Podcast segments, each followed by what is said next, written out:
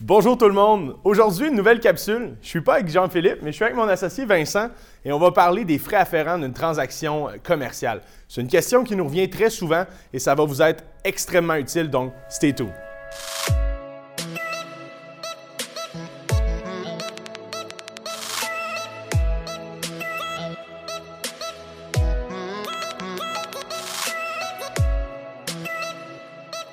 Bonjour tout le monde, Mathias Haché, courtier hypothécaire commercial chez PMML. Vincent Lavoie, je suis courtier également associé à Mathias, donc on travaille ensemble depuis à peu près un an et demi. Euh, donc si on a fait des dossiers, euh, si vous avez fait des dossiers avec Mathias euh, dans la dernière année, probablement qu'on s'est parlé, parlé par téléphone, courriel, peu importe. Donc, exact. Donc avec Vincent, on commence un nouveau duo de capsules. le show Préinvestir va rester avec Jean-Philippe, mon collègue. Mais Vincent et moi, on va commencer une nouvelle, des nouvelles capsules qui vont sortir mensuel, je dirais, dans ces eaux-là. Donc aujourd'hui, on a un sujet qui est très, très, très important à savoir euh, et à, écouter parce qu'en fait, c'est des questions qui reviennent très fréquemment. Et en tant qu'investisseur, en tant qu'acheteur de multilocatifs ou de commercial, on, va rencontrer euh, ces frais-là et c'est important de les prévoir avant de se lancer dans une transaction. Donc, ça ne veut pas dire qu'on a la mise de fonds que il va nous manquer, il va peut-être nous manquer d'argent quelque part. Donc, pour commencer, le premier frais qu'on rencontre dans une transaction, puis ça, je pense c'est la base, mais c'est quoi le premier frais qu'on va rencontrer? Bien, le premier qui est le plus connu, bien sûr, c'est la mise de fonds. Donc, euh, la mise de fonds va euh, dépendre de l'immeuble que vous achetez, du montant de financement, mais également de la valeur économique. Donc, souvent, où on voit que les investisseurs se trompent, euh, c'est qu'ils vont vraiment calculer sur le prix de vente. Donc, ils vont dire, par exemple, ça me prend 25% de mise de fonds.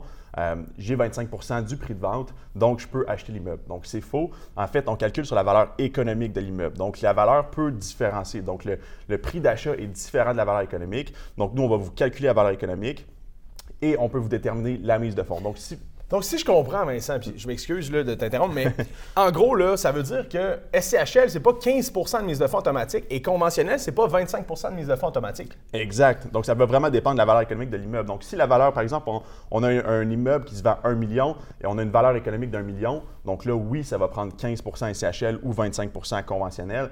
Euh, mais si, par exemple, la valeur économique sort à 800 000 et le prix de vente est 1 million, on va financer, donc la mise de fonds, ça va être 25% du 800 000 plus la différence entre les deux. Qui est la prime de marché. Exactement. Super. Excellent. Donc, ça, je pense que c'est la base. Ça, tout le monde sait ça. Ceux qui investissent en immobilier comprennent cette mécanique-là. Maintenant, au niveau conventionnel, on va y aller, on va différencier les deux. Puis conventionnel et CHL, on va retrouver sensiblement les mêmes frais à quelques parties euh, différentes. Mais on va commencer avec le conventionnel. Conventionnel, on va rencontrer automatiquement un rapport d'évaluation dans chacun des dossiers. Les banques veulent avoir la valeur marchande que l'immeuble peut se transiger sur le marché. C'est la base. Autre que la valeur économique, et c'est pas la même chose. Valeur économique, c'est quelque chose. Valeur marchande, c'est quelque chose. Valeur marchande est fait par un évaluateur agréé. Et ça peut coûter entre 750 à 1500 dollars, dépendamment du secteur, dépendamment de l'immeuble.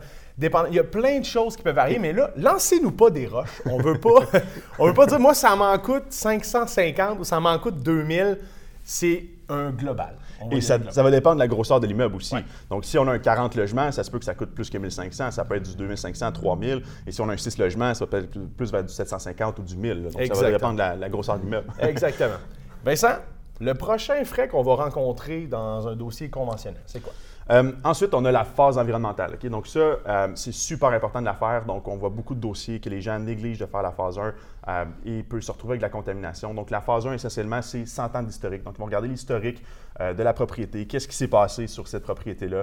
Est-ce qu'il y a eu, par exemple, des, des, teintureries, des choses, des carrières, des choses comme ça qui auraient pu contaminer? Ils vont faire l'historique, ils vont vous dire si oui ou non il faut une phase 2 environnementale ou pas. Exact. Donc, Puis même si c'est pas obligé, c'est quand même important. Parce qu'une contamination au sol, moi j'ai vu des histoires d'horreur, des clients perdent 150, 200 000, ils viennent d'acheter l'immeuble, c'est contaminé, boum, 150 000 de décontamination. Ça commence mal un investissement. Il faut que tu payes ton, prix très très bas pour, rentrer là-dedans ou que tu fasses une, une, optimisation incroyable. Puis ce 150 000-là, tu peux pas optimiser ton sol. On veut pas faire ça.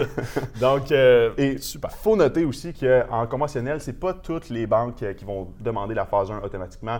Euh, souvent, en bas d'un million, ils vont demander des questionnaires environnementaux. Donc, ils vont poser des questions. Ils vont dire est-ce que, à votre connaissance, vous avez eu des tanks enfouis, des choses comme ça. Donc, vous répondez à ça et on peut ne pas faire de phase environnementale automatique. C'est toujours recommandé. mais venez nous voir, on va vous dire s'il faut la phase environnementale. en faisant le questionnaire environnemental, puis on va clore là-dessus sur le phase 1, en, faisant le questionnaire environnemental, si vous êtes à, côté d'une station de service, s'il y a eu une, ancienne euh, tank, euh, peu importe, de mazout ou des choses comme ça, automatiquement, ils vont vous recommander de faire un phase 1. Puis il ne faut pas voir le phase 1 comme étant négatif. Au contraire, c'est pour se protéger, nous, en tant qu'investisseurs. Hmm. C'est À la phase 2 peut aller jusqu'à. La phase 1, on parle à peu près de 1500 La phase 2 peut monter jusqu'à 5000 au total. Mais 5000 pour dire c'est pas contaminé. C'est très important. Rendu là, c'est très important.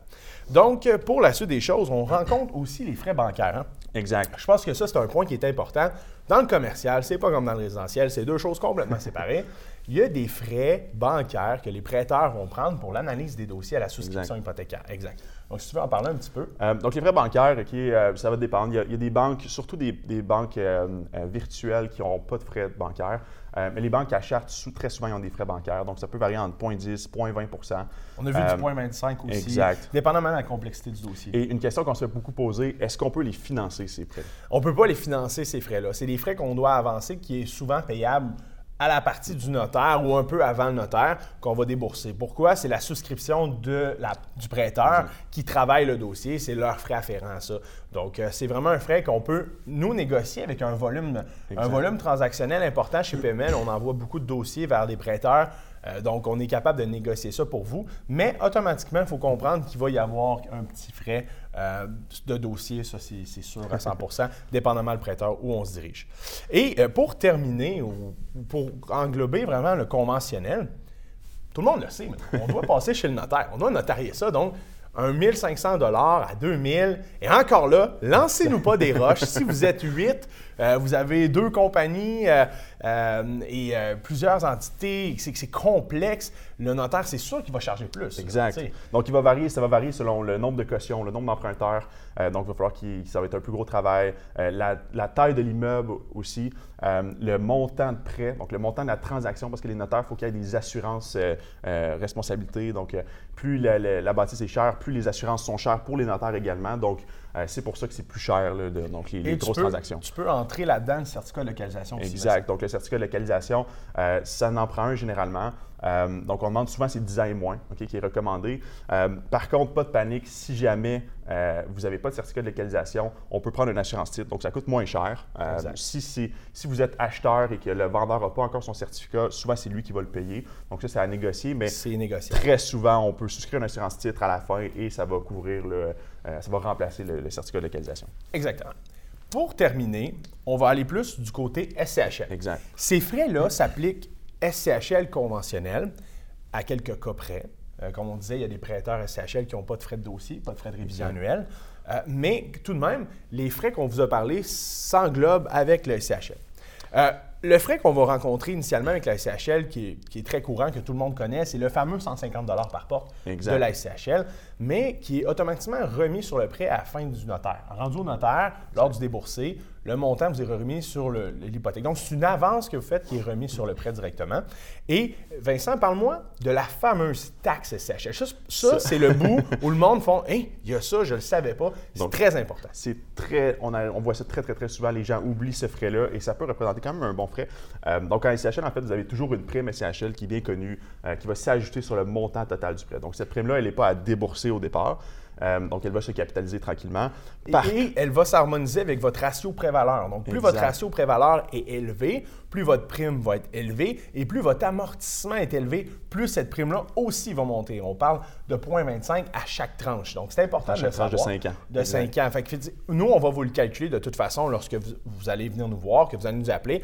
On vous fait un calcul global avant d'envoyer le dossier. Voici la prime SCHL qu'on va payer et surtout la prime, la taxe sur la prime. Mais exact. Donc la, SCHL, en fait, c'est un, assureur. Donc il y a tous les assureurs. Donc au Québec, il y a une taxe de 9% sur tous les produits d'assurance. Donc la prime SCHL, techniquement, c'est un frais d'assurance que vous, euh, vous prenez. Donc il y a une taxe de 9 sur la, la sur cette prime-là qui est à payer au notaire. Donc, ça peut représenter quand même des gros montants. Par exemple, si vous avez euh, euh, un 50 000 euh, de prime SCHL, bien, il y a 9 qui est à payer, donc presque 5 000 qui va être à payer au notaire pour les assurances de, cette. Qui est non finançable. Exact. Donc, c'est vraiment à débourser au notaire. Donc, ça s'ajoute sur votre mise de fonds euh, si vous faites l'achat et ça va euh, se déduire dans le fond de votre retrait d'équité si jamais vous refinancez. Exact. Le rapport d'évaluation CHL est demandé sur les 24 unités et moins. 24 unités Mm. plus, ils ne le demandent pas. On peut le conseiller à certains clients quand on a des dossiers un peu plus euh, corsés. Ouais. Mais normalement, 24 unités et moins, on est obligé de le faire faire. Donc ça, ça règle ça. Et pour finir, la fameuse taxe de bienvenue. Bienvenue dans notre ville. Voici comment on vous accueille. J'ai reçu la mienne sur mon terrain. C'est toujours plein. Donc, ça, cette taxe-là, demandez à votre notaire de vous le calculer. C'est bien important de prévoir. Et raconte-nous ce qui, nous s'est passé dernièrement. Je pense que ça vient. C'était pas prévu, mais c'était important de le dire. Donc, on a un dossier, en fait, on faisait un achat, donc c'est euh, quatre euh, immeubles, donc 4 fois 8 logements, euh, et c'est important de bien le structurer parce que si on passe en une grosse vente euh, et qu'on ne sépare pas vraiment les prix de vente, qu'on fait un gros achat, par exemple, c'est une transaction de 3,6 millions, euh, donc la taxe de bienvenue, souvent, elle est calculée sur des tranches, donc en, escalier. Donc, euh, à partir de 500 000, souvent, les villes vont charger une surtaxe. Donc, si on le fait, par exemple, en quatre transactions de 1 million, ben, on a moins une grosse, on a un, un 500 000 techniquement au plus gros, euh, au plus gros étage de, de, de- bienvenue.